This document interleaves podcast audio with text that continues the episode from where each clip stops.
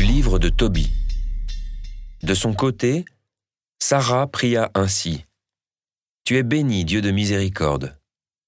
Que ton nom soit béni dans les siècles, et que toutes tes œuvres te bénissent dans l'éternité.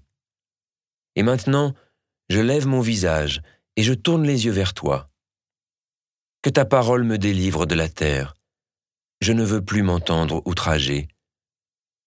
Tu le sais, toi, Seigneur, je suis resté pur, aucun homme ne m'a touché.